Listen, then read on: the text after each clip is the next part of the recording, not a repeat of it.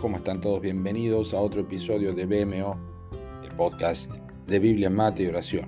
Aquí leemos la palabra de Dios usando el sistema cronológico y compartimos una meditación de un texto tomado de la lectura y por eso nuestro episodio de hoy se titula Juicio acumulado.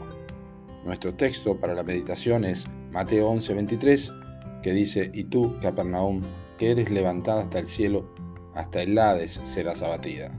Porque si en Sodoma se hubiera hecho, se hubieran hecho los milagros que han sido hechos en ti, habrían permanecido hasta el día de hoy.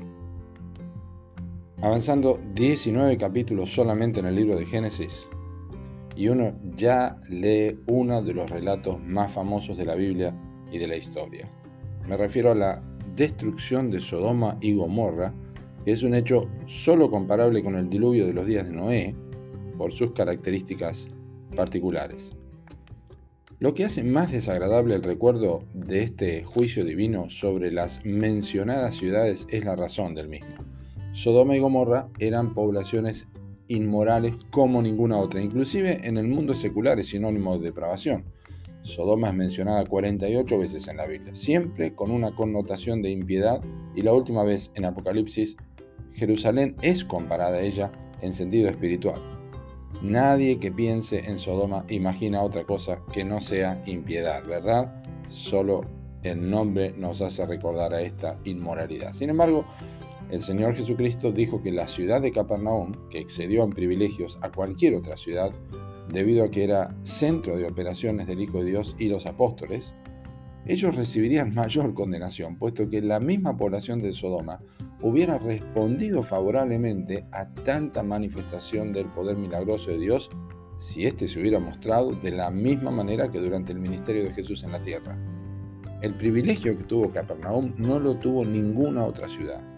Era una ciudad ortodoxa, jamás criticaron a Jesús, ni lo persiguieron o se burlaron de él o lo amenazaron. Sin embargo, su pecado era mayor que el de Sodoma. Fue el pecado de la indiferencia, el pecado de la incredulidad frente a la mayor demostración de evidencia divina hasta el momento jamás experimentada en la historia del ser humano. Imagínate el peso de esta declaración de Cristo hoy en día, cuando el mundo entero posee toda la revelación completa de Dios para el hombre en la palabra de Dios, la Biblia. No solamente ella registra lo ocurrido con Sodoma o la advertencia a Capernaum, sino también la muerte del Hijo de Dios por el pecado del hombre. Todo el mensaje de esperanza, de perdón y salvación está revelado en su totalidad, incluyendo los eventos futuros y finales del mundo. Una y otra vez, la proclamación del Evangelio se hace presente a los oídos y corazones de los hombres en todo el planeta Tierra desde hace ya más de dos mil años. Sin embargo, aún hay indiferencia e incredulidad. ¿Qué pensás que dice Dios de esto? Escucha.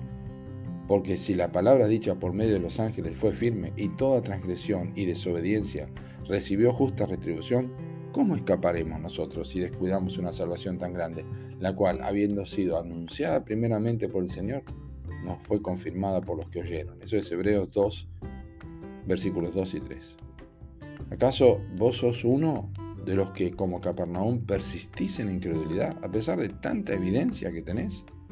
Una cosa es necesaria, Escucha, arrepentimiento para con Dios y fe en Jesucristo. Te animo, no deseches su palabra. Pone tu confianza en Jesucristo hoy día. Que Dios te bendiga.